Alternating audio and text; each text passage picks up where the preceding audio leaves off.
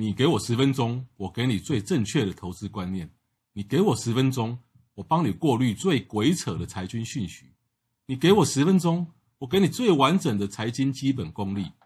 这个节目只靠腰不置入，这个节目只靠腰不卖商品。我是黄国华，人称总干事，每天十分钟来靠腰，给你满满的知识回报。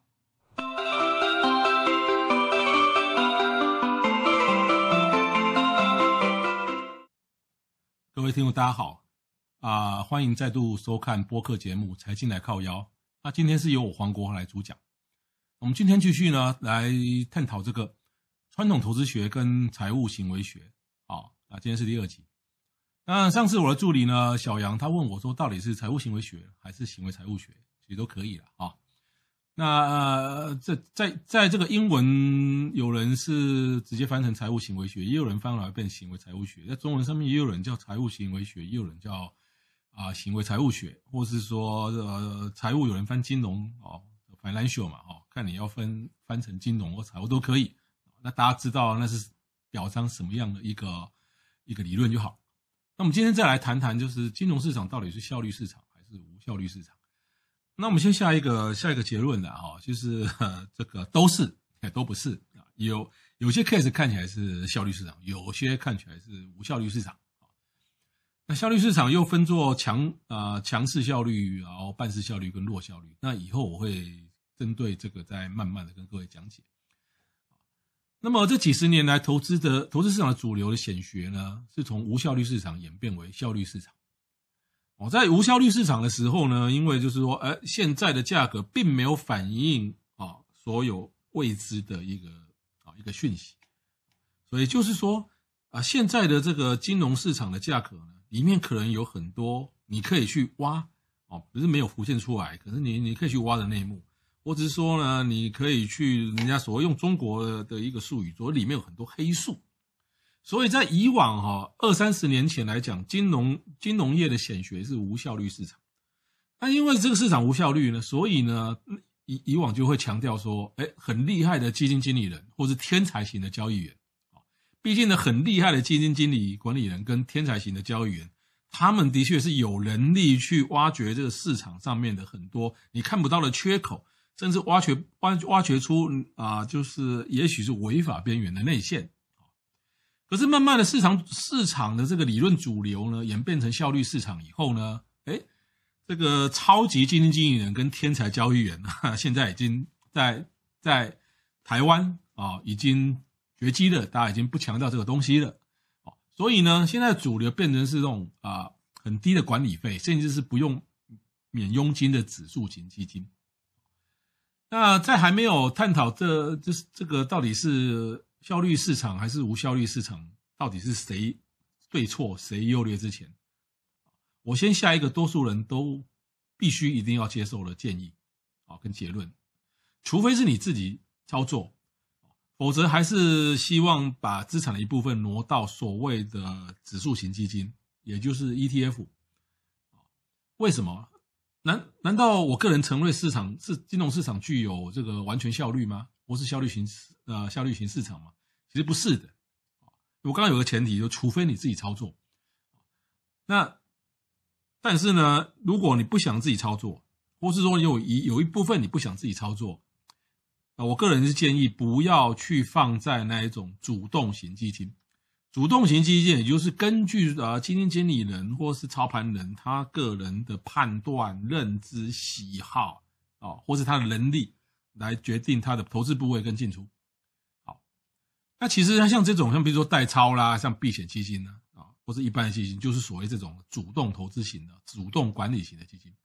那它的管理费其实是比这种 ETF 还要高很多，而且呢，就说实在的，管理费其实对我来讲是不不是很重要了啊。那个零点几趴一趴，如果你一波下来赚个五十趴、三十趴，谁在乎那一趴两趴呢？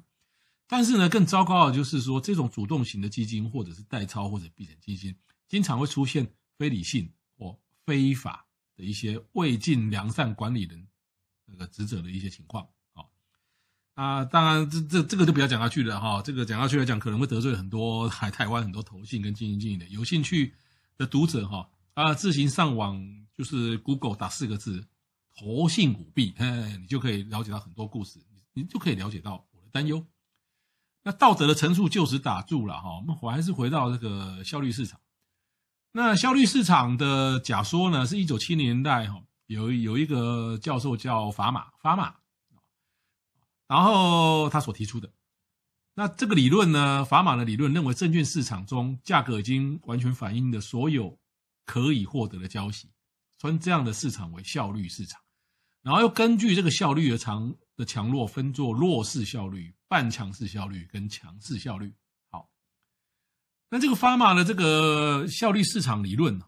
的假设奠基于下面几个假设，当然这几个假设哈并不是法玛一开始提的，而是后。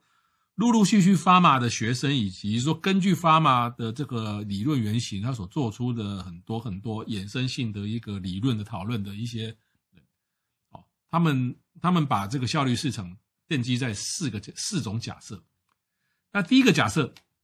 市场投资人个个努力研究，他们从他们聪明、勤奋、客观、积极、准备充裕。这屁呀！这 怎么可能每个人都很努力研究，而且每个人都很聪明？勤奋客观哦，不可能是嘛哈？那读者里面可能就很多人不是很努力在研究。第二个，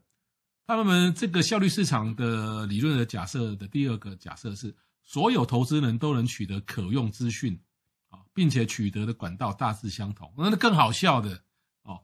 所以所有投资人取到的取得到的资讯都是可用资讯，而取得的管道都都大致相同吗？错，取得呃取得取得的管道呢，有些是内线。有一些呢，可能就是公开资讯，甚至有些投资人的取得投投资资讯的管道还来自诈骗集团啊。那有些投资人取到的这个资讯，有的是可用，有的是不可用，有的是骗人的，有还有些投资人 根本就没有在取得任何资讯，闭着眼睛瞎投资的一堆嘛。第三个叫投资人都能理性自由的买卖啊，这个更瞎了哦。那读者们 你们大家扪心自问了哦。每次我们的买卖都是很理性的嘛，不冲动的吗？错了。第四个假设就是资讯会充分且及时反映在金融市场啊、那个金融市场的市场价格上面，这更不可能啊。比方说台积电呢，台积电其实在二零二零年五月其实就已经接到了订单，六月就开始非常大量的直接间接出货给华为了。可是呢，它的价格居然是从六月三十号才起涨。台积电还是相是台全台湾最透明的公司哦，对，它都不是那么及时且充充分的反映在价格，它还 delay 了一个月。那不管你想 那那这这当然这四个假说是很瞎啦哈，不不过根据这四个假说呢，这个学者跟金融界慢慢的将这个理论进一步的深化，认为市场价格既然已经充分反映且迅速反映所有已知跟未知的消息。说没有人可以在长可以在长期在市场上赚取超额利润，与其徒劳无功是啊，是那个事倍功半的去做一些那个套利也好，投资也好，不如干脆买符合市场平均报酬率的指数型基金。哎，不过说也奇怪哈，这个这个行为财务学他们一开始的这种效率市场哦的他们的假设是错误的哦，是根本我跟你呃读那个听听众大家都。听到我刚刚讲的四个假设，就知道这假设根本就是站不住脚嘛，哦，这个这个不堪一击的嘛。可是居然在在这种不堪一击、站不住脚的四种假设，居然符合出一套其实还蛮可用的、蛮还蛮蛮符合理性的这种这种指数型基金。那所以奇怪哈，所以呃，去去去研究这种财务财财务行为学，或者财务金融，或是一些比较啊、一些理论。那我们从一个比较简单。啊，比较容易的的的角度去研究一些理论，就觉得说这这是啊、其实呢，金融财务是一件非常有趣的事情。